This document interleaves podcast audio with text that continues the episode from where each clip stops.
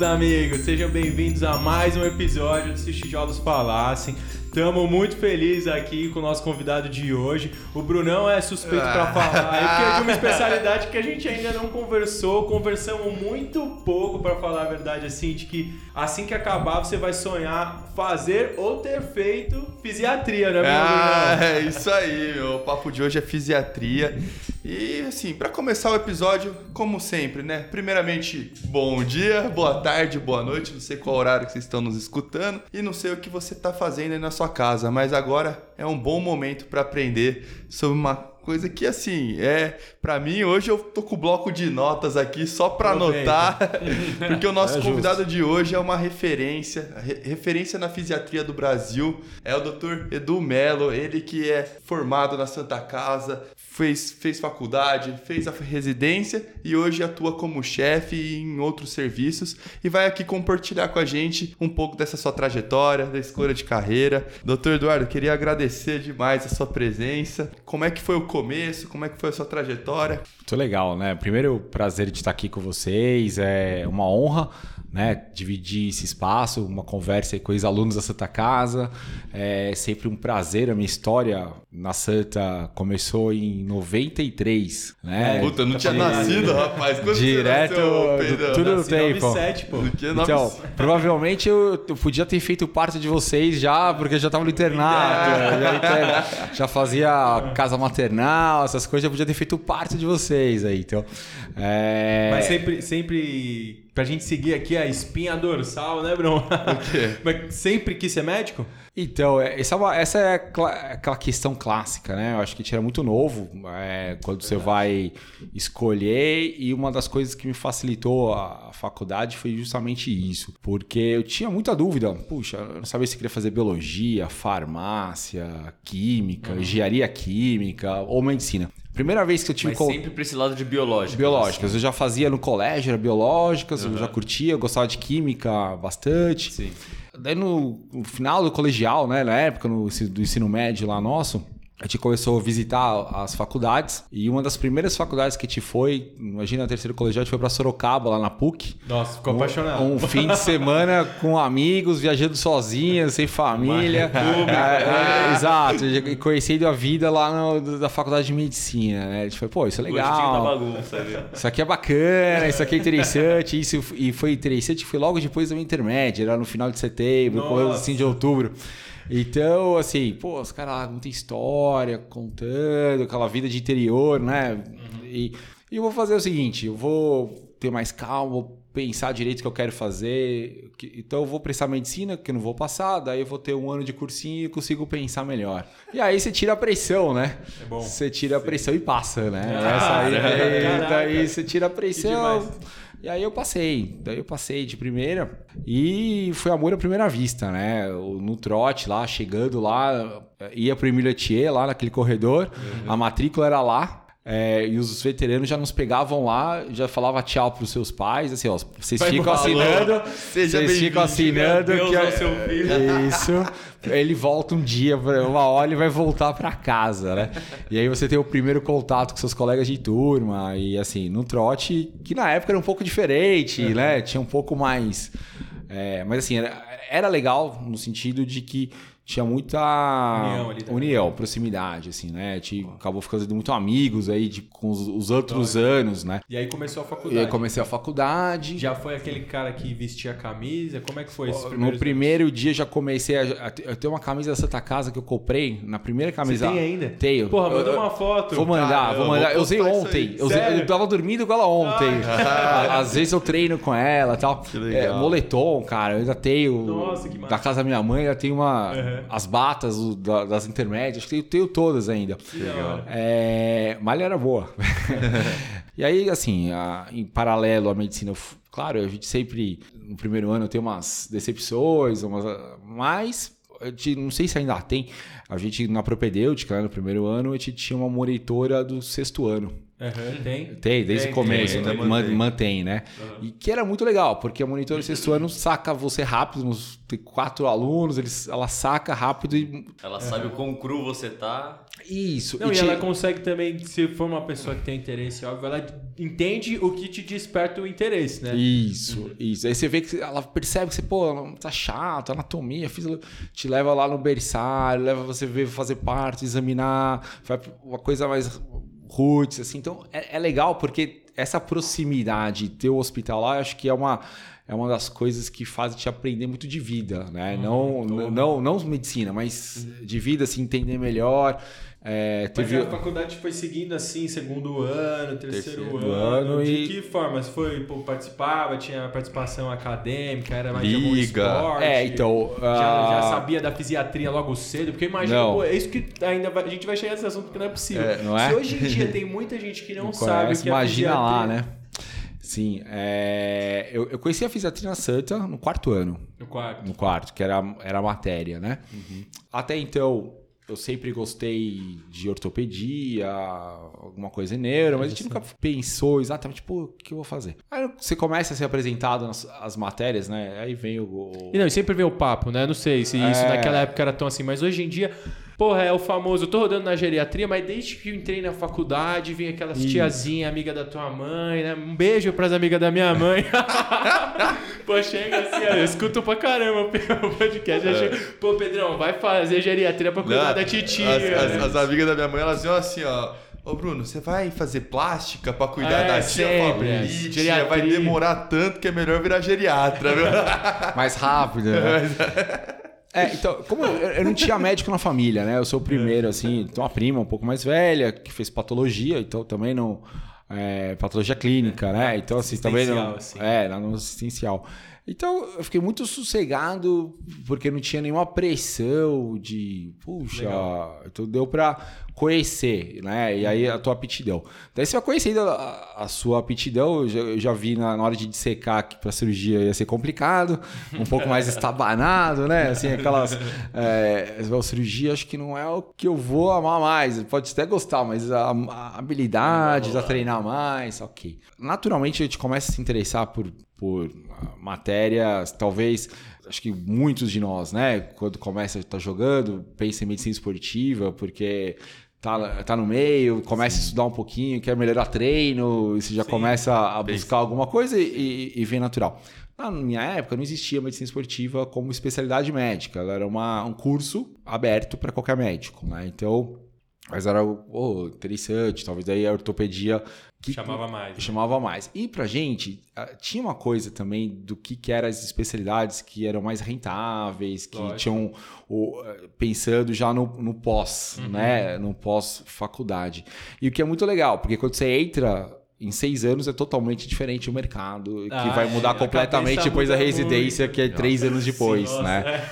é. Não dá pra acertar assim. não dá. É sempre um tiro. Não dá. Você Tanto- tem que escolher o que ama, né? Tanto, é, exato. A- quando eu entrei, otorrino era o que era Da mais legal. O fital e otorrino eram os mais difíceis. Mas aí depois você tinha que trabalhar pra alguém. E aí. Que Aí todo mundo percebeu isso aí. já- Isso, já, daí virou rádio, daí virou dermato, aí é, vem as ondas. Agora é fisiatria, né? Vem- Um dia, a gente vai torcendo. E, e depois é legal, é, da fisiatria, que depois a gente vai contar, mas esse ano foi o recorde de, de inscritos, não só na Santa, mas no HC também. Que animal. Teve 76 inscritos no HC.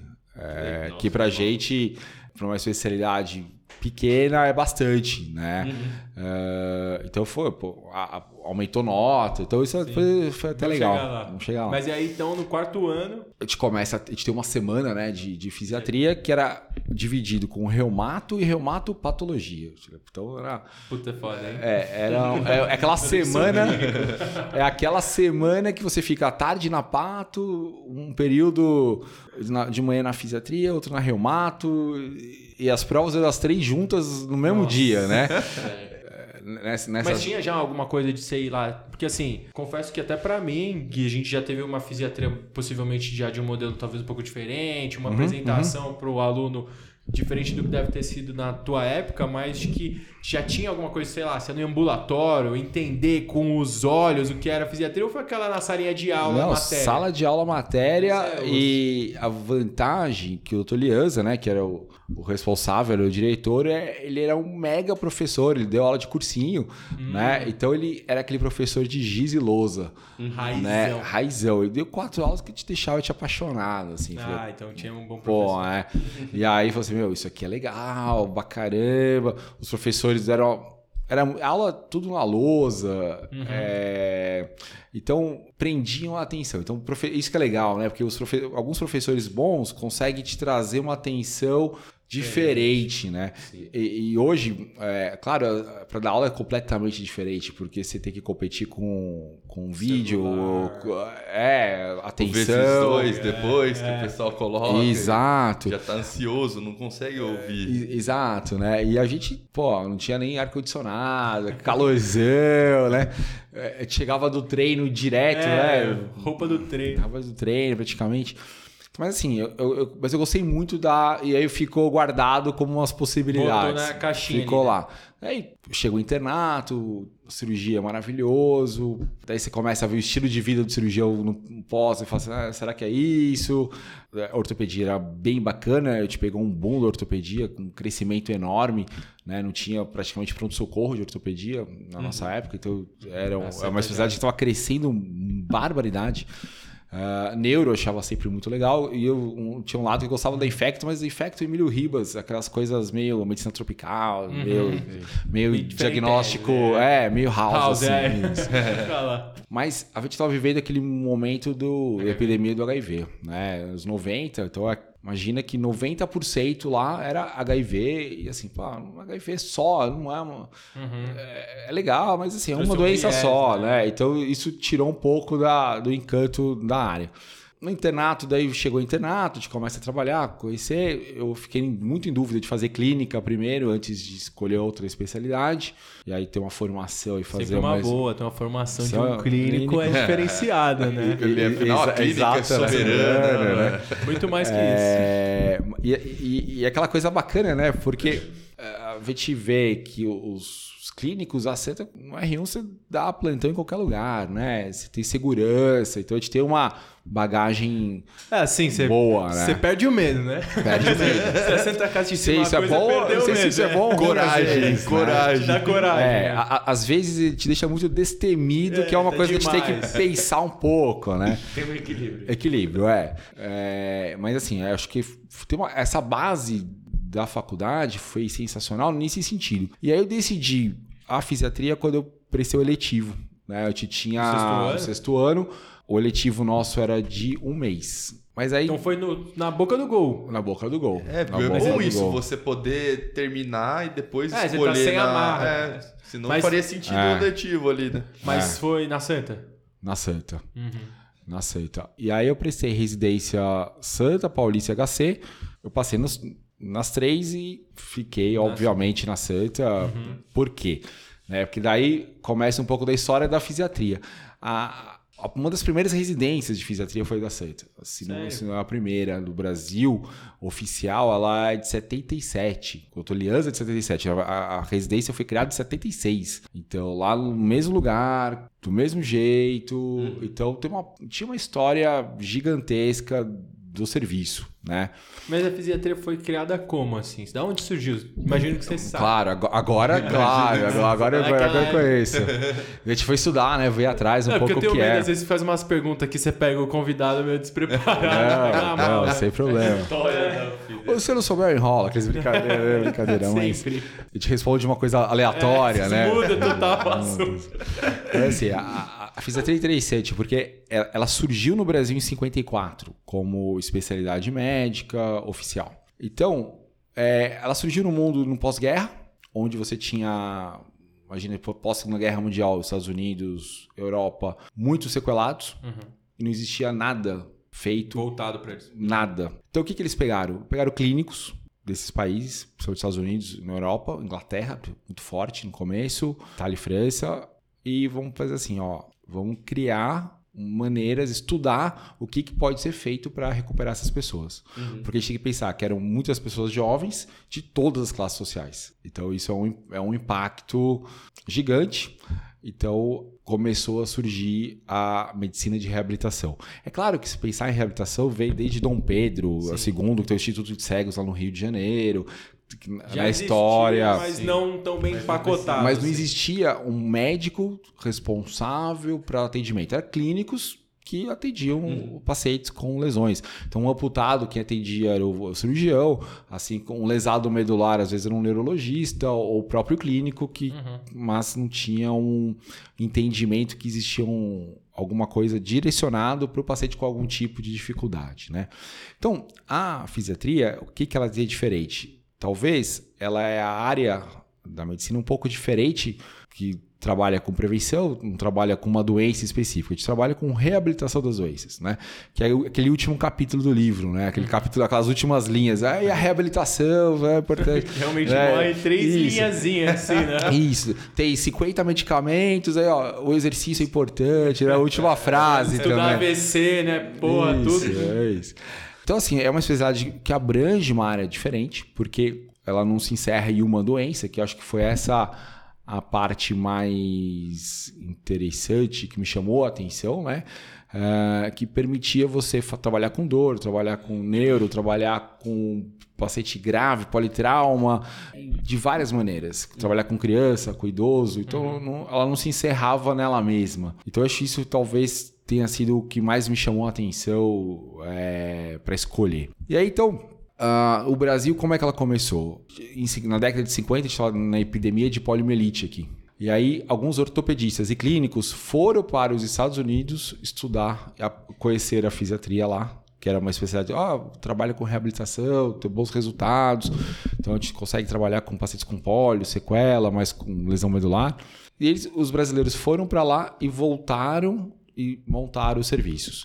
Então, por exemplo, a, a CD, né, o hospital aqui, aqui pertinho, eh, foi criado nesse sentido. Eram ortopedistas de formação, alguns neuros, alguns clínicos que trouxeram, mas com uma, com uma roupa aqui muito mais voltada para a polio. E aí foi crescendo. Daí veio a neurofisiologia, que é usar eletroneuromiografia, né, fazer todos os estudos eletrofisiológicos, que a fisiatria fazia muito na Europa e nos Estados Unidos também. E eles aprenderam a fazer esses exames e trouxeram para o Brasil. Foram os primeiros fisiatras que surgiram. Foi no Rio de Janeiro que a, a sociedade a- Fundou assim. fun- foi fundada como especialidade médica. E é interessante porque fi- a fisioterapia não existia como, como profissão. Ela, ela vai surgir como curso, né? Como curso acadêmico na década de 80, no começo da década de 80, 81, 82. sabia que era tão Setenta- recente. A fisioterapia, sim.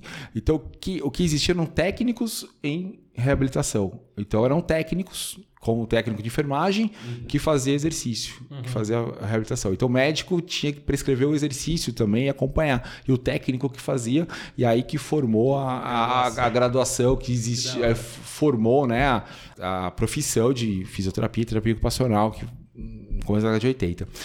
E era interessante que a Reumato começou muito próximo da fisiatria. Pra vocês terem uma ideia, ah, no começo da década de 80 a gente tinha mais fisiatras no Brasil do que reumatos. Reumato é uma especialidade tão, tão bem nova que muito via muito junto da fisiatria, que daí começou a se separar, principalmente após a, o maior conhecimento das doenças inflamatórias, porque Sim. até a década de 80 existia ah, artrite reumatoide, mas não tem nada para fazer. É, então era, era algo Que clínico curioso. que vai cuidando, né? Reumatismos, né? Tanto que vocês vão ver a expressão reumatismo, que é tudo, né? É, O paciente fala muito, né? é, eu tenho reumatismo. É. é, que é aquela, né?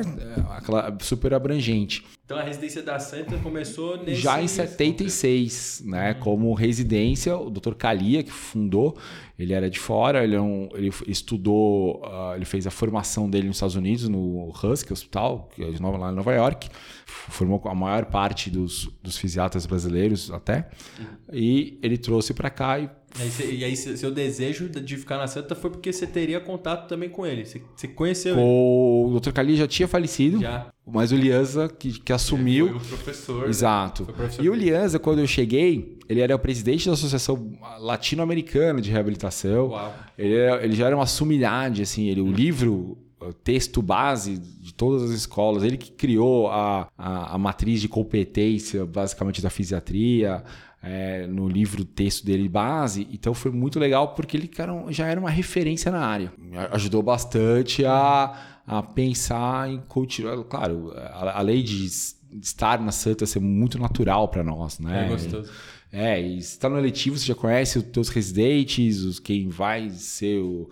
Quem já é os R Mais, proximidade, todo Isso, mundo junto, é, trabalhando, né? exato. Eu, eu lembro do meu eletivo, o Dr. Sérgio chamou pra fazer os pacientes dele lá na, na ciência portuguesa, de fazer os pacientes particulares. Sabe, eu já vi, pô, esse mundo é legal. Tinha toxina botulínica que tava começando no Brasil. Muita E tinha só você no, no eletivo ou tinha mais alguém? Só eu, só eu. Nossa. Porque tinha três interessados, uma fez geriatria, fez Legal. mesmo, e o outro fez cardio, e hoje ele é presidente da Associação Brasileira de Reabilitação Cardiovascular. Ele, é- ele se especializou em reabilitação Ah, cardíaca. então todo mundo Deu uma mesclada. tinha... O interesse É, não- não continuou. fugiu ali. E como é que foi o começo da residência, então? E aí, então, entrando uma residência. O meu começo da residência foi difícil, porque foi na clínica. Né? Porque o meu primeiro primeiro, ano. ano inteiro na clínica, igual o R1 de clínica, né? No- nosso. Era bem o... é, era os R. Era o Não tinha ainda já uma pré... Não. O- organizativa. Eu, era o R1 de clínica. Né? Entrava, então a gente não tinha nem contato com a. É comédia mesmo. Hoje em dia você chega lá, tem os residentes da fisiatria que estão rodando no PS. E óbvio, eu entendo a importância de rodar Sim, e sim, tal, sim. lógico que é, mas é engraçado que aí você divide a função, o cara tá rodando como realmente um residente de clínica no PS. Então, atende porta, roda na emergência, roda lá no- na sala de decisão que é observação. Aí, ó, vai rolar uma paracentese lá do seu paciente, hein? Os caras, porra, mano, você, puta, paracentese é foda, você não quer ir lá fazer, não, velho. Minhas agulhas são outra, tal. Minha agulha não tem. tem um central pra passar, bora. Pô, não, mas tem uns caras que compram, não, vamos passar, vai.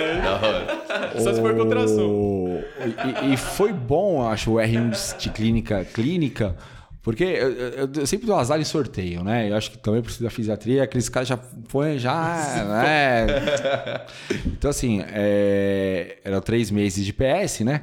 Então, meu primeiro mês foi julho. E eu, daí me deixaram novembro e dezembro juntos, Junto, dois, dois meses, seguidos. dois meses seguidos. Lembrando que em janeiro, que era, a gente acabava a residência, começava em fevereiro. Ah, não era É, março. não, era fevereiro. E janeiro foi meu último mês e era no Dom Pedro. Em dezembro já tinha muita gente prestando outras provas, largando a residência para outros lugares. Então a gente teve cinco R1s a menos em, jan- em dezembro No e janeiro. PS. Nossa. Então, é, Puxou, puxou, puxou. verão é o PS antigo, não tinha janela, vocês podem imaginar. Chegava um paciente.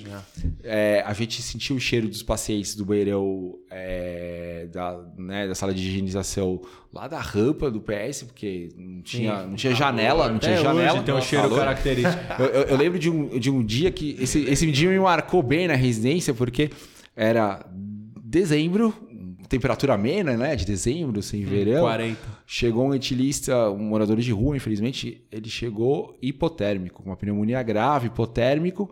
Na hora que coloca ele, aquele monte de piolho, de chato, né? E Até higienizado, vai para UTI. UTI tem que desligar até o ventilador. A UTI, o nosso avental, mais cinco aventais por causa dos, do- dos insetos. Foco, sabe quando você sua, sua? É, Parecia que tava na São Silvestre, né? Molhado. Você sai. Tampa de marmita ali, rapaz. Nossa, Garrafinha, né? te tocava, tinha a sala de parada, era igual, eu te dividia exatamente igual todos. É, mas não mudou muita coisa, não. É, então, Que legal. foi um aprendizado esquenta, e foi né? pra ter certeza que eu não queria clínica. É, serviu pra isso, né? Foi, porque ah, Fez não, o X certo. é bacana, mas é, CR2 de clínica aqui não é pra mim. É, deu. Deu. Deu, deu, deu. Mas aí o R2 e o R3 foi fisiatria mesmo. então. Não, R2 R3, aí foi o meu primeiro contato. Aí, E aí, cheguei. uma dúvida que eu tenho também foi É. assim, é, porque hoje em dia, muitas especialidades, até inclusive as que têm acesso direto, você vai falar de neuro, né, tal, os caras vão e muito da especialização, né? Então o cara vai lá, presta neuro, faz uma, porque as clássicas de acesso que nem clínica, cirurgia, você já entra sabendo que você depois vai pensar numa Uhum. sub, depois até a sub da sub, né? Aquela coisa clássica de hoje em dia, mas até na de acesso direto, o cara presta neuro e depois vai fazer, pô, não, vou me especializar em vascular, vou ficar no PS vendo AVC, vou fazer procedimento, ou eu vou ser o cara do ambulatório, eu vou fazer doenças sistêmicas, vou fazer cefaleias. Naquela época, na fisiatria, ou até hoje, existe esse tipo de divisão. Então, essa é interessante. Hoje eu me considero um fisiatra generalista, porque eu faço um pouco de tudo. Mas com o crescimento da especialidade, nos últimos 15 anos para cá, agora tem área de atuação em dor, você tem uma área de atuação em exame, né, neurofisiologia, monitorização intraoperatória, você pode fazer exame de eletromiografia, você pode trabalhar com grandes incapacitados, que é a reabilitação do AVC, do lesado medular, geralmente em centro de reabilitação maior. Tem o foco de reabilitação hospitalar, também tem alguma- algumas pessoas que acabam se dedicando mais, e reabilitação esportiva, que é um outro campo, né? Então, é, foi legal porque alguns dos meus colegas da Santa, inclusive, na época, o Dr. Mário Sérgio, ele era médico da Confederação Brasileira de Desportos Aquáticos, do, do, polo, do polo feminino. A gente tinha um médico do taekwondo brasileiro e do tênis, que legal, eram meu. colegas de, de residência. Ele foi médico da Confederação Brasileira de Tênis por muitos anos. Ah, Ex-aluno também, o Bang, muito gente boa, coreano.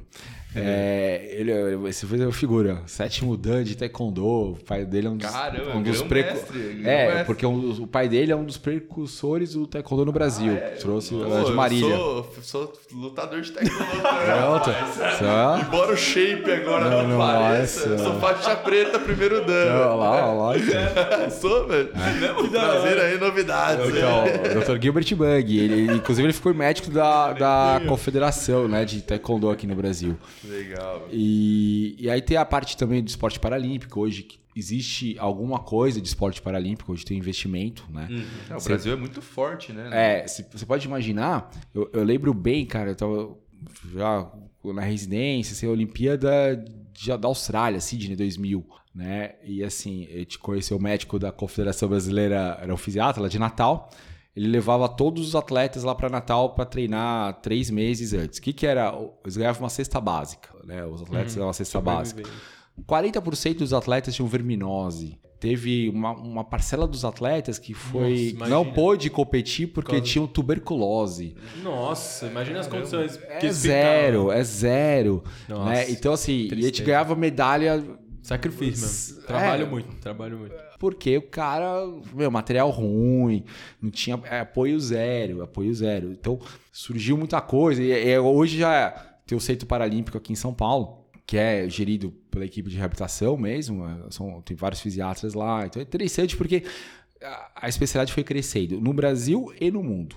Então hoje, nossa referência aos Estados Unidos são 9 mil fisiatras lá, média. Aqui no Brasil a gente tem em torno de 1.200 Nossa, hoje. eu não acredito. Se a gente pensar a especialidade maior que geriatria, em titulados, É maior? É. Pô, eu vou fazer geriatria, velho. porque titula, geriatras titulados não são tantos, se a gente pensar, né? E uma pergunta que eu tenho também, desses fisiatras que tem, é, tinha um negócio antigamente que você fazia ortopedia É. mais um ano, não tinha um... Na verdade, o que acontece? Por- Durante, teve um ano que, na década de 80 principalmente, para você ter uma clínica de fisioterapia para a Unimed da cidade, você tinha que, ser, ter, que ter a fisiatria. Então, muitos ortopedistas e reumatos acabaram prestando prova de especialista em fisiatria, ter o título, mas não, é, uma, é um segundo. não era pra entendi. atuar, era atuar. empreender, assim. Isso, era Poder nesse sentido. Ser né? liberado pra isso. Exato. E eu, eu, eu fui privilegiado porque eu peguei uma transição, que a fisiatria era. A gente brigava com os fisioterapeutas, porque ninguém sabia o que era, o fisioterapeuta achava que a gente queria invadir, fazer Na fisioterapia, enfim. E a gente pegou a área da. Muita Começo da tecnologia também, né? tecnologia e medicina baseada em evidências bem nesse começo. A gente ficou cada vez mais um clínico especializado em reabilitação, né? Não alguém que vai fazer exercício. É, a gente acaba tendo um conhecimento é, de exercício, de atividade física, de fisioterapia, claro, Pela pela prática. prática de convívio, Lógico. né? Mas não que te faça isso, né? Então, eu lembro que a, quando eu fui casar, a minha, a, a minha esposa contou pra minha tia, ah, eu vou casar, ele é médico. Ah, o que, que ele faz? Ele faz fisiatria. Ela, fisioterapia? Não, é fisiatria, é Nossa, diferente. Daí, daí, ela, daí ela me vira e fala, não, é tudo massagista. Né? Então, que, é, o- que, é a, que é um conceito que as pessoas ainda Popularmente, têm. assim. Né? Então, aproveitando essa brecha, conta pra gente um pouco o que, que um fisiatra faz. Lógico que eu sei que é difícil de você resumir, visto que hoje em dia existem as subespecializações, então tem um Claro. mercado muito grande. E como é que você foi parar pra fazer o que você faz hoje? É, isso eu, eu acho que é o que. O que o fisiatra faz é é uma coisa bem diferente do que os outros especialistas fazem, né? Então hoje a gente pode dividir que a, especialidade ela foi crescendo e se abrangindo em duas grandes áreas. Uma que é o pequeno incapacitado, que é a dor musculoesquelética crônica, né? É, ah, mas o ortopedista não faz dor crônica? Faz. É, só que cada vez mais a ortopedia é uma especialidade cirúrgica, então a gente faz toda essa parte clínica Sim. né, na, na dor mais crônica, eh, principalmente a musculoesquelética. E os grandes incapacitados, né, que é como a gente vai a- trabalhar o lesado medular, o sequelado de AVC, a cresca com parede cerebral, o amputado, entre outros. Mas eu acho que o que é interessante, o fisiatra é o médico que trabalha não uma doença, mas ele trabalha as incapacidades resultantes de uma doença. É, a gente sempre dá o exemplo, né? Eu posso ter um paciente lesado medular que treinou, está reabilitado, faz o esporte dele, ganha medalha na Paralimpíada, mas ele vai prestar um concurso para um trabalho, ele não passa, mas não pode trabalhar porque a rampa não é adaptada na empresa. Isso é uma baita desvantagem. Isso, não- isso é, é nosso campo. Né? Então, por exemplo, uma doença, vai, hepatite A, ah, não vai causar nenhuma grande incapacidade. Você, você foi na festa de formatura, estava na oitava, no terceiro colegial, foi para Porto Seguro, pegou hepatite A, não vai prestar o vestibular. Pô, você teve uma grande incapacidade, você teve um grande prejuízo. É claro que são coisas diferentes, mas a gente avalia o impacto que a doença tem na vida do- da pessoa, no físico, nas outras áreas da pessoa, na sociedade que essa pessoa vive, no ambiente que ela vive. É uma, né? uma especialidade bem política, então, também, né? Nesse ponto, sim, porque a gente trabalha com prevenção né, na reabilitação para diminuir novas dificuldades. Mas a gente tem que pensar o quanto que é o impacto de uma doença na vida da pessoa. Então eu preciso conhecer um pouco mais como é que ela com o que que ela trabalha. É, completamente, o entorse de tornozelo, para mim, é completamente diferente do entorse de tornozelo é, no meu tornozelo de um jogador profissional de futebol, numa Holmes É, que igual tem o um Super Bowl daqui lá, duas semanas. Neymar torceu lá na. É, uma Holmes com o tornozelo do é uma coisa, eu tornozelo é totalmente diferente, o impacto da mesma doença, né? Então, a, talvez a gente tenha que trabalhar com o que, que as doenças causam de impacto nas outras áreas, nos outros órgãos. Então, o imobilismo, você ficou internado por alguma coisa. O que, que o imobilismo que você teve também contribuiu para outras alterações, né?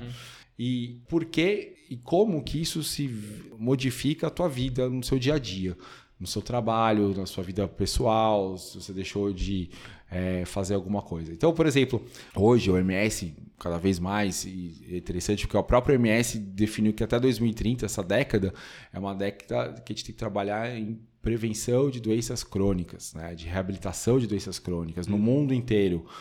Por quê? Porque a gente perde muitos anos de vida e anos De qualidade, e né? economicamente falando também, então é absurdo, né?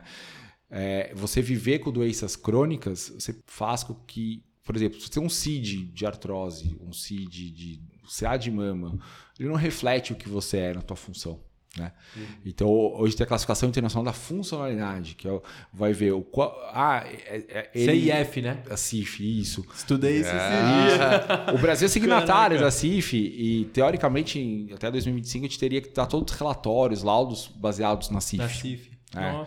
Porque eu tenho um câncer, eu tenho uma lombalgia, uma hernia de disco lombar. Eu posso ter absolutamente nenhum sintoma, nenhum impacto na minha vida, como eu posso Paraplégico. Exato.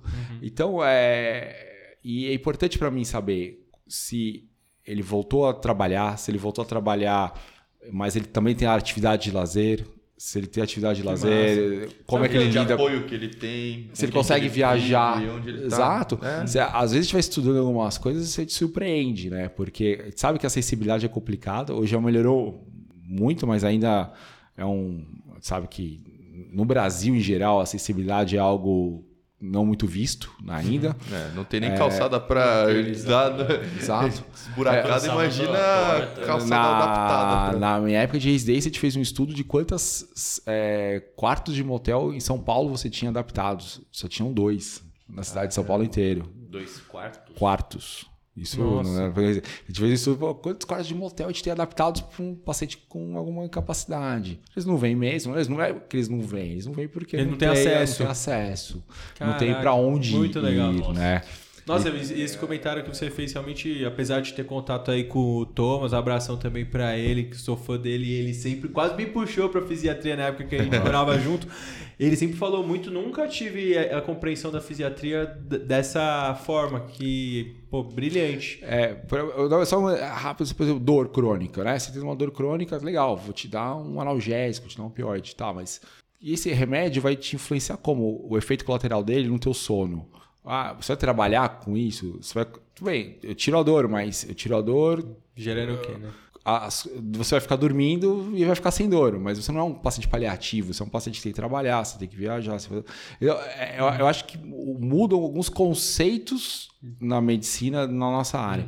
E a gente é muito mais próximo, né? A gente é o clínico do paciente com deficiência, né? Então a gente sempre é uma é uma definição interessante. É, e é legal porque essa pergunta é muito boa, porque todo ano o Congresso Americano de Fisiatria coloca Physiatry is more than complete, né? E você vai pondo o que você acha é mais que uma especialidade médica, é mais que, né, o que, que você considera para você. E eu acho que é isso, é um campo muito grande. Então hoje eu sou muito generalista. Né? Então, Mas você atua como assim, pra gente ter uma compreensão um pouco mais. É, pô, eu tenho um consultório e lá eu faço pequenos procedimentos guiados por ultrassom, ou eu tenho. Ou eu trabalho na Santa, mas tenho hospital particular. Como é que isso, isso. funciona? Então, eu, eu saí da, da residência, meu primeiro emprego foi no home care. Hum, home care tem pra home caramba, care é né? legal, meu. Pô. Que daí eu te via que home care era péssimo pra mim, para minha especialidade, porque o seu parceiro de, de, de residência, Residência, né? é, o Luiz, O claro. episódio do Luiz Cláudio aí que não Sim. viu. Home care. É, o Luizinho foi meu R+, é, na clínica. Ah, Mas, assim, é interessante porque o home care é péssimo para reabilitação, porque você vai invadir a casa do paciente, ele não tem menor... Primeiro, ele não foi, nem saiu de casa para ir atrás. Ele a motivação dele é muito próximo do zero. Então, é, é um modelo que até hoje a gente discute de reabilitação. O home care Se é o ambiente adequado. é, isso. o quanto que o home care não tá lá para esconder um paciente crônico, né? Porque o paciente Curioso. chega lá eh, e a gente tem que pensar umas coisas interessantes, né? Tem o AVC. Acho que é conceito, a gente está brigando isso com a Sociedade Brasileira de Fisiatria hoje, é que é um conceito. Ah, tinha um AVC, que bom, você está vivo, né? O paciente tem hemiplégico, suas dificuldades, ele vai passar um clínico, ele vai falar, ah, legal, sua pressão está controlada, baixou o seu, o seu, a sua estatina aí tá legal, é, a- o- né? O, o, tá bem anticoagulado, mas e aí? E a dor aqui? Ah, mas Em casa, a gente não sabe exatamente né? o que é isso. O clínico não, Não. sabe o que é uma espasticidade. Então, eu vou te dar um exemplo. O paciente espástico, com uma dificuldade no braço, ele tem maior risco de quedas, ele fratura mais o fêmur, porque ele vai tentar levantar para ir no banheiro, não consegue. Ele tem Uhum. mais infecção urinária, porque ele não levanta da cama. Não levantar tanto E ele tem mais pneumonia porque ele não sai da cama. Uhum. É, então, assim, se tratar o braço, você diminui a mortalidade dele em praticamente oito vezes. Né? É, tratando tem como? mecanicamente um braço. Ah, sensacional. E, mais do que isso, a gente tem o conceito, eu vou fazer fisioterapia. Não, tá certo, é um conceito correto. Por exemplo, quantos fisioterapeutas que trabalham com neurologia você tem hoje no Brasil? Eu vou te falar que vocês têm. gente- no Brasil hoje a gente tem muito mais fisioterapeutas especializados no dermato funcional, Dermato. do que- dermato estética, Uhum. do que em- na, na área neurológica. Então o home care esconde isso, sabe? Então deixa uma pessoa às vezes pouco estimulada, a- Uhum. o paciente não tem motivação para sair de casa, ele continua deitado no leito. É, aí a fisiatria até consegue estar lá, mas é mais pra, tipo assim, aplicar o botox no Isso. cara que tem, sei lá, avaliar um quarto, fazer uma avaliar uma órtese do e, que morreu ali. promover saúde. Exato. Não, a, a- gente está cansado de ver assim, olha, é, o pacientes que eu sei que se você não melhorar nada hoje, o teu potencial era muito maior do que você tá agora. Só que precisa de motivação e enfim. Sabe o que, que é entra muito- muito com esse assunto? A gente teve uma aula essa semana na residência. Eu posso estar usando o termo aqui de forma Uhum. inadequada, mas para resumir, que são de doenças neurológicas agudas de mau prognóstico, que é essa questão do, do AVC, Sim. principal categoria, assim. E aí ela, a gente estava discutindo isso de um paciente, às vezes um idoso já frágil, alguma coisa assim, ou às vezes um cara que chega lá no PS e você desconhece funcionalidade, aí faz uma tonta, um, puto, um AVC extenso pra caramba, e aí esse cara tá rebaixado, porra, é aquela intuba, não intuba, tal. É assim, intuba, velho. Intuba. Em 72 horas esse cara pode melhorar muito o prognóstico, o Glasgow dele que era de tal sem sedação já começa a melhorar e que realmente com um- uma terapia adequada de reabilitação tem gente, tem diversos relatos, você provavelmente conhece muito mais do que eu ali, né? O R lixo ali, mas que é interessante demais porque esse cara sai reabilitado, não necessariamente ele vai sair da porta do hospital direto andando, mas se existir o estímulo para que promova essa reabilitação, o cara muda a vida. É, ho- ho- hoje a gente tem conceitos mais modernos de, de reabilitação paliativa, né? Porque o campo do paliativo, paliativismo trouxe, um- agregou muito. Então, a- que é a diferença, né? Paciente de reabilitação, quase 100% deles são paliativos. Na, na acepção da- do conceito do, cuidado paliativo. paliativos, aham. né? Ah, são crônicos, né? E, e ter o quanto que é paliativo, quanto que é fútil, né? Você tem uma reabilitação de fu- ah, trabalhar a futilidade, né? Que aí você gera gastos, demandas que são é difícil ainda, É, né? A tem- tá- talvez a tá gente esteja atualmente desenvolvendo isso melhor, né? Mas foi isso. Eu comecei no home care, daí eu comecei no consultório, até de um colega desta casa, o Dr. Krakauer, lá do, do PS. Nossa, sério? Eu comecei no- ele me ab- abriu a Que porta, massa, consultório, que você atende aqui e tal, pacientes aqui em Santo André. Eu falei, ah, tá ótimo. Eu acabei indo pro ABC. Aham. Minha esposa, é- é- é- ela era de lá, ela fez geriatria. Já ela- conheci, já tava com Não, ela. e aí foi interessante, porque eu conheci ela na Santa, porque ela fez faculdade de Botucatu e ela veio fazer geriatria na Santa, que lá em Botucatu não tinha a residência, né? E ela foi minha R2, eu era da clínica, e eu tava no R1 e a gente acabou se conhecendo lá, foi. Uau. Ah, tô com uma dúvida aqui. Deixa eu passar um caso, né? Mais ou menos isso, né? Isso, No caso com a mesma pessoa sempre. sim, né? Já não resolveu esse caso? Não, Tem aquela, vi- aquela, aquela visita, tem um aquele olhar na visita, né? Troca de olhares, assim. Enfim, eu- então hoje eu acabei trabalhando no consultório, tô de consultório desde o começo da residência, e no consultório meu, diria que oit- 70% é tratamento de dor musculoesquelética, né? Então, lombalgia, cervicalgia, paciente com fibro, ah, entre outras doenças musculoesqueléticas. E 30% eu faço reabilitação neurológica porque eu acabei me especializando muito em uso de toxina botulínica na, em- na reabilitação.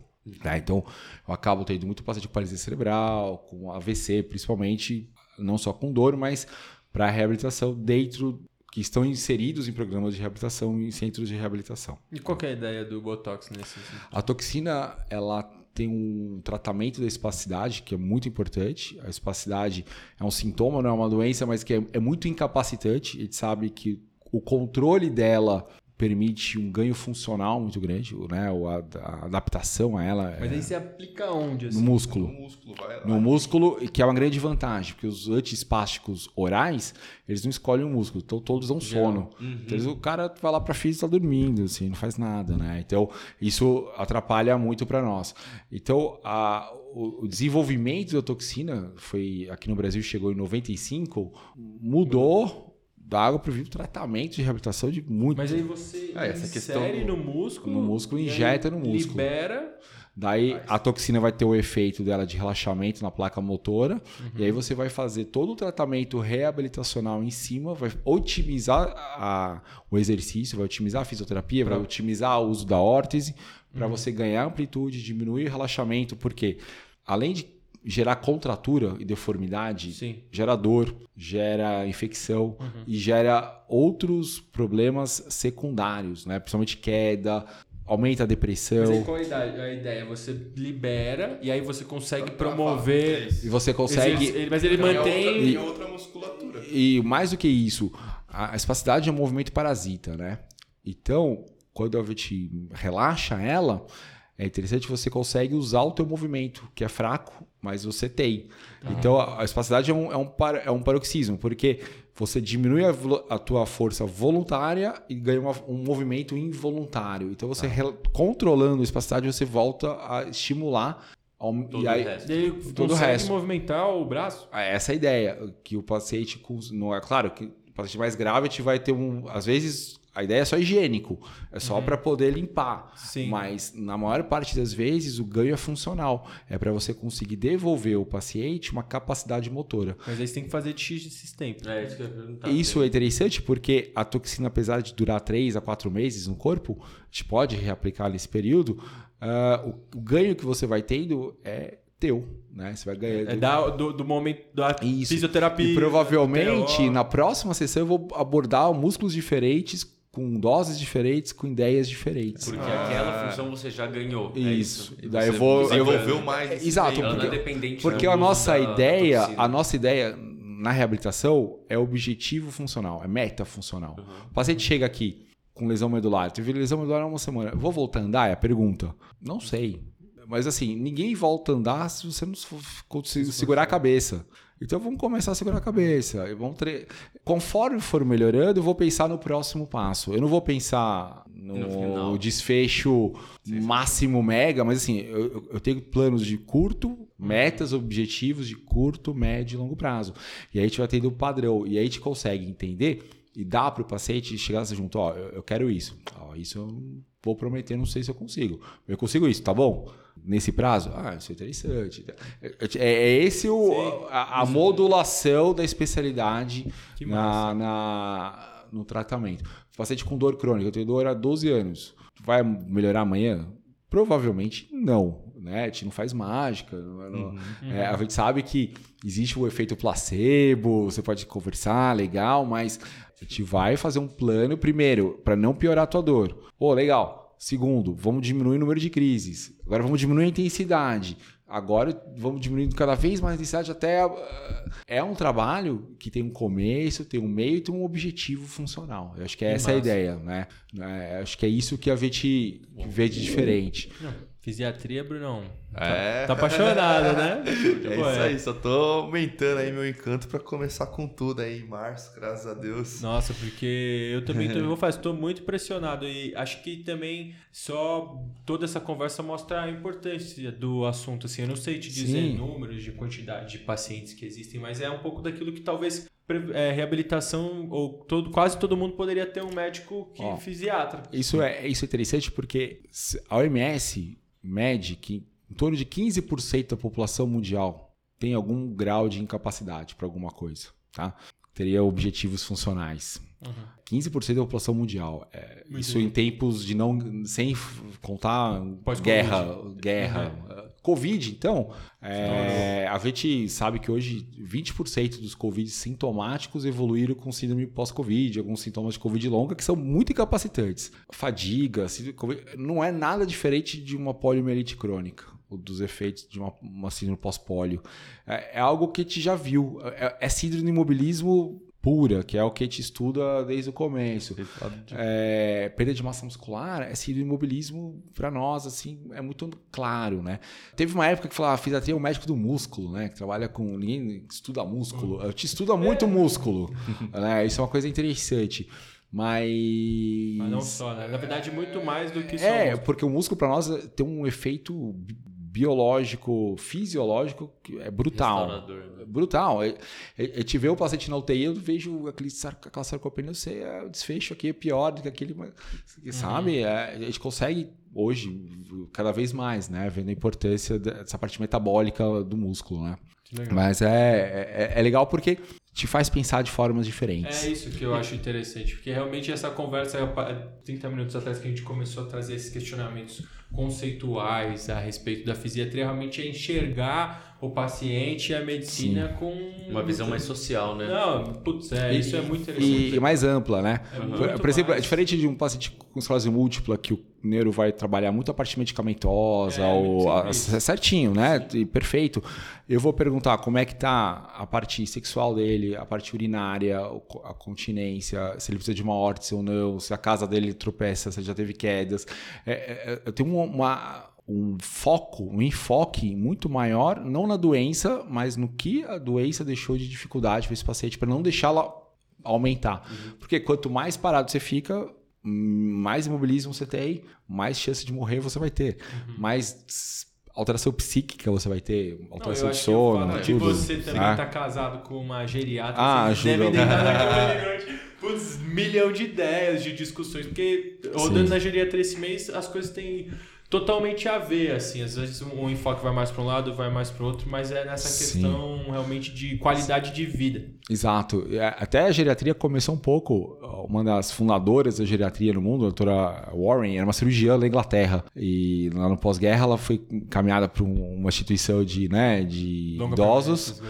É, tinha muita gente. A primeira coisa que ela fez, vamos separar as pessoas pelo seu nível de funcionalidade. Foi a primeira coisa que ela fez, né? Esse aqui é, eu preciso de cinco enfermeiros aqui porque aqui é só incapacitado. Aqui eles andam sozinhos, eu preciso de só um acompanhante. Então, é, foi uma das primeiras sacadas é, da geriatria foi pensar na funcionalidade, que é, que é o que te cobra de tudo, né? E aí, claro, a criança hoje, que tem gente que trabalha só com criança, reabilitação infantil, é um enfoque diferente do, do idoso, do.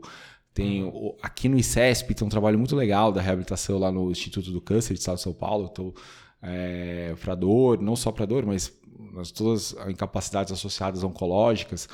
Então é muito legal porque a gente trabalha em hospital. Eu trabalho hoje, tinha perguntado, né? Eu trabalho na, na Rede Dor, em alguns hospitais, em reabilitação intra-hospitalar. Tenho a oportunidade de estar inserido em algumas UTIs, tanto pediátrica quanto adulto, para trabalhar diretamente com o paciente bem precoce, né?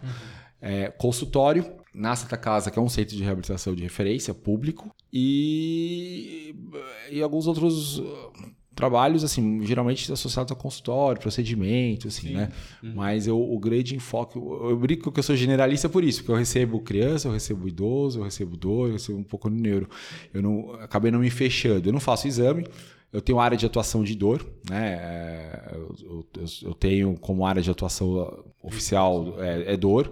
Isso, eu fiz acupuntura, é, fiz acupuntura. acupuntura. No segundo ano eu fiz a também, optativa a lá. Na liga, fiz- eu tenho acupuntura como segunda especialidade, tudo. Mas a acupuntura, para mim, sempre foi algo mais relacionado à dor, para com complemento da, do que eu faço no dia a dia. É, é uma, Não como especialização é, eu pura. não, eu não me considero aquele acupunturiatra que vai fazer. Exato. Eu, eu uso muito na dor, né? Eu uso muito acupuntura na fisiatria, não.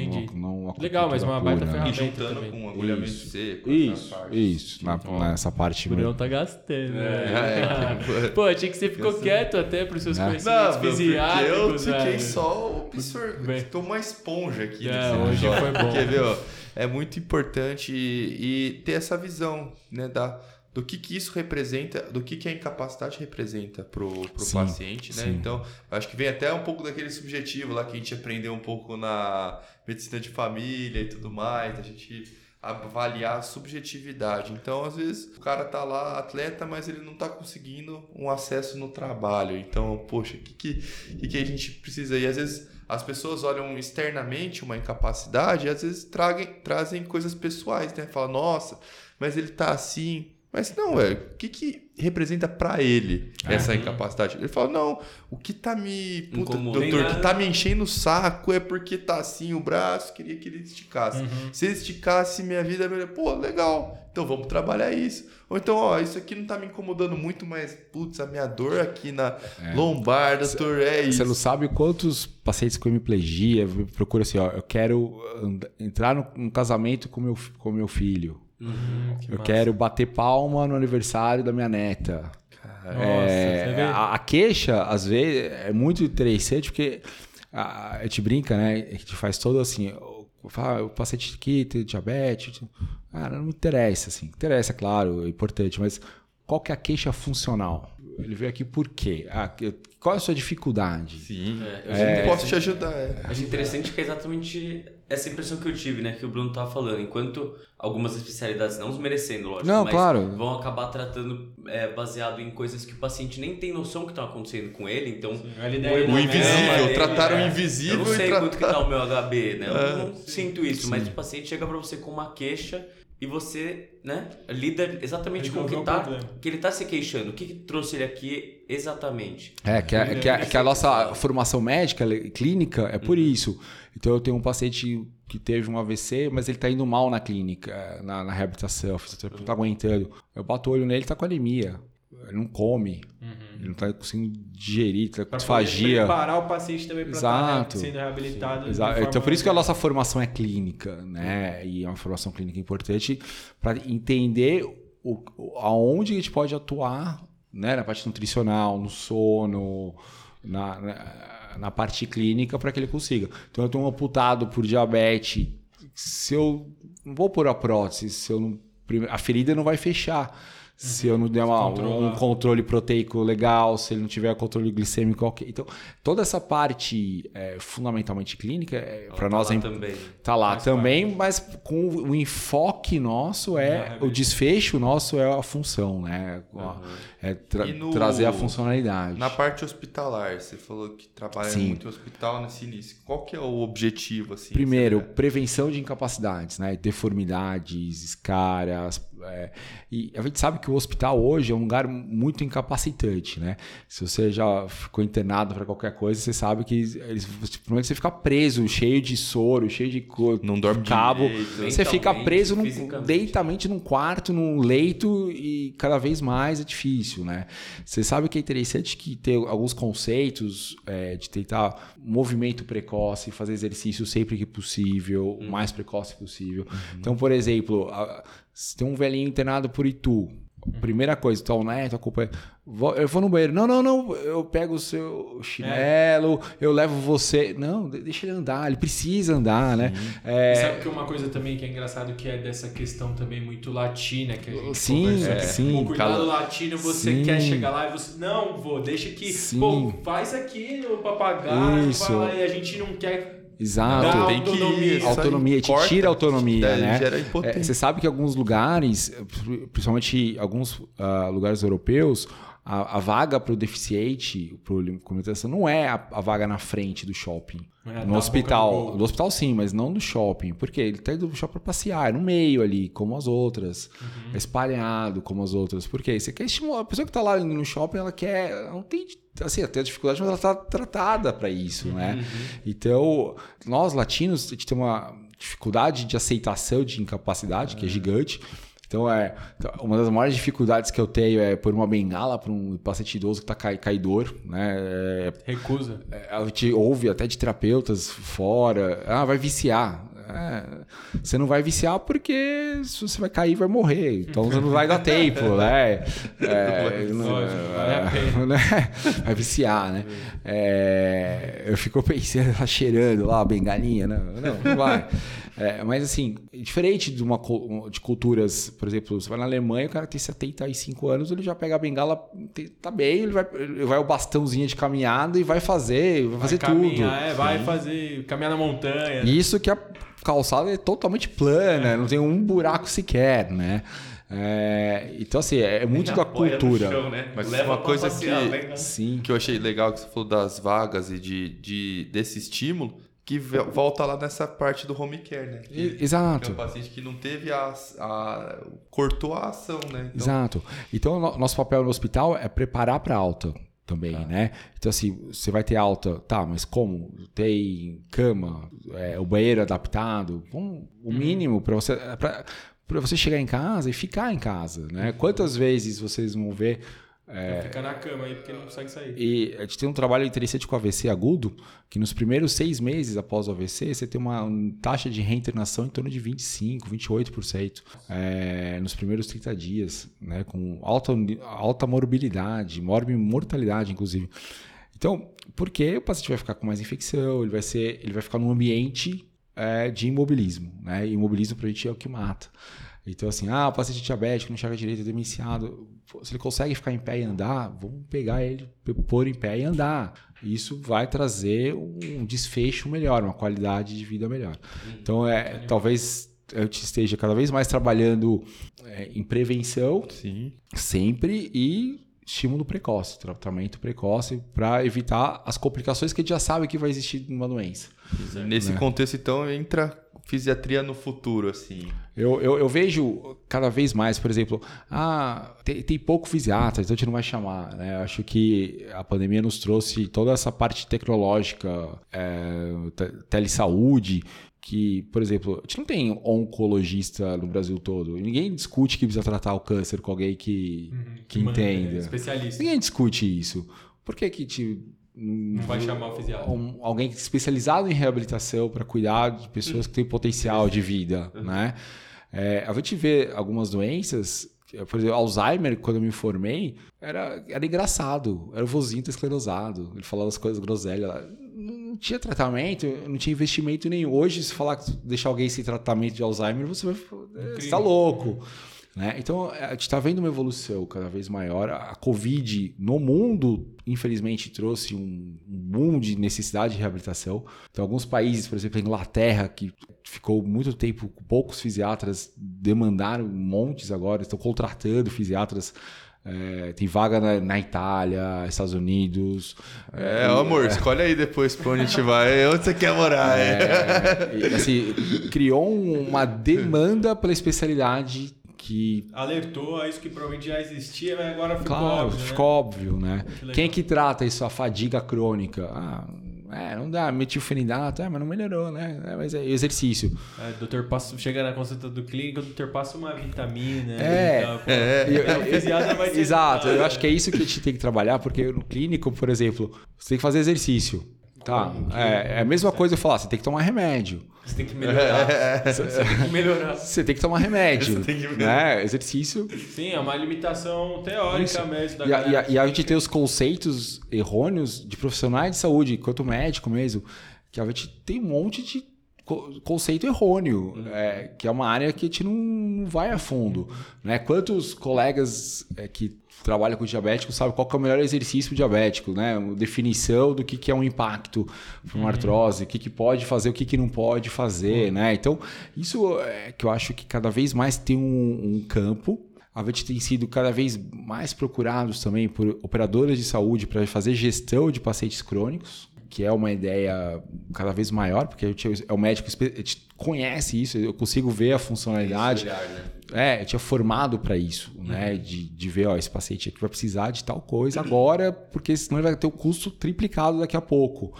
É, então, isso também abriu um campo que não existia em operador de gestão de saúde, né? operadores de gestão de saúde cada vez no Brasil todo. E é interessante que aqui no Brasil é uma especialidade muito concentrada em grande centro. Então a gente está começando, nos últimos 10 anos para cá, a gente está começando a interiorizar, né? ter residências fora de, de, de, São Paulo e outros estados, e está começando a interiorizar mais e tem uma procura enorme em outros centros, cidades que não tem ninguém. É, eu sou lá de São Carlos, minha família. São né? Carlos, tem. tem uma em Rio Claro. Em é a mais próxima ah. de você. Depois vai ser em Ribeirão. Né? Vai, ter um, vai ter um salto Nossa, até Ribeirão. Imagina. E é e isso. A tecnologia está caminhando, né? O que é isso? A fisiatria ela vai crescendo também com, com as medicações Sim. desenvolvendo, com os procedimentos, com as é, tecnologias. Hoje a gente está falando de exoesqueleto, é, né? De controlar com, com o pensamento, cada vez materiais mais duradouros e a tecnologia eletrônica barateou muito, né? Possibilitou muitas coisas, né? Então, hoje a gente consegue já um lesão anular alto andar com exoesqueleto, né? Já é realidade, não é? Só que tem um custo ainda alto, mas Sim. tende a cada vez mais diminuir, né? Então, eu, a nossa área é uma área que sempre vai existir, porque demanda, doença crônica, as pessoas sempre vão ter, cada vez vão viver mais, vão ter mais doença crônica. Uhum. É, é, é, bacana. Uma vez, num congresso americano, tinha um lobista, é, que quase foi em Washington, e eles chamaram um cara que ganhou Pulitzer, escrevendo sobre saúde lá no Washington Post. Ele falou: é, é, impossível acreditar que o governo não invista mais formação de reabilitação. Por quê? Em tempos de guerra, vocês são fundamentais. Em tempos de paz, vocês são mais fundamentais ainda, porque a gente está envelhecendo. Uhum. Né? Está aumentando acidente, aumenta, enfim, doenças crônicas. Uhum. Então é, é uma área fundamental, você gasta muito dinheiro, mundialmente falando, desnecessariamente, né? Por, por não enxergar. É, enxergar o paciente, né? enxergar a necessidade né? da, da área. Então, é uma área em crescimento. Então, eu, eu sou feliz disso, tá acreditando. Eu, acho que eu falei, esse ano foi a maior procura eh, na história de vagas de fisiatria e grande maior parte de pessoas que não se formaram agora, né? Não já é pessoas que, já, que viveram a pandemia e viram, pô, tô fazendo alguma coisa, mas tá faltando alguma coisa, né? Tem um complemento, isso eu achei bacana, achei bem interessante. E obrigado você aí por ter vindo aqui pro nosso episódio. A gente já tá chegando ao fim, mas acho que abriu legal. a cabeça. Espero que pro pessoal de casa tenha servido para mostrar realmente não só a importância de valorização de especialidade e tudo mais, mas mesmo pro clínico, pro generalista ou para pessoa de outra especialidade começar a enxergar o paciente de uma forma um pouco diferente. Então, brigadão mesmo aí. Ah, Foi prazerzaço, demais, prazerzaço. Não, e agora sim, eu tenho. O pessoal vai perguntar, mas você tá prestando fisiatria? Fisiatria, eu tenho um episódio completo pra você ouvir. você não sabe o que é. Você que não sabe o que é. Perfeito. E a É gente se vê então no escutar. próximo episódio. Tchau.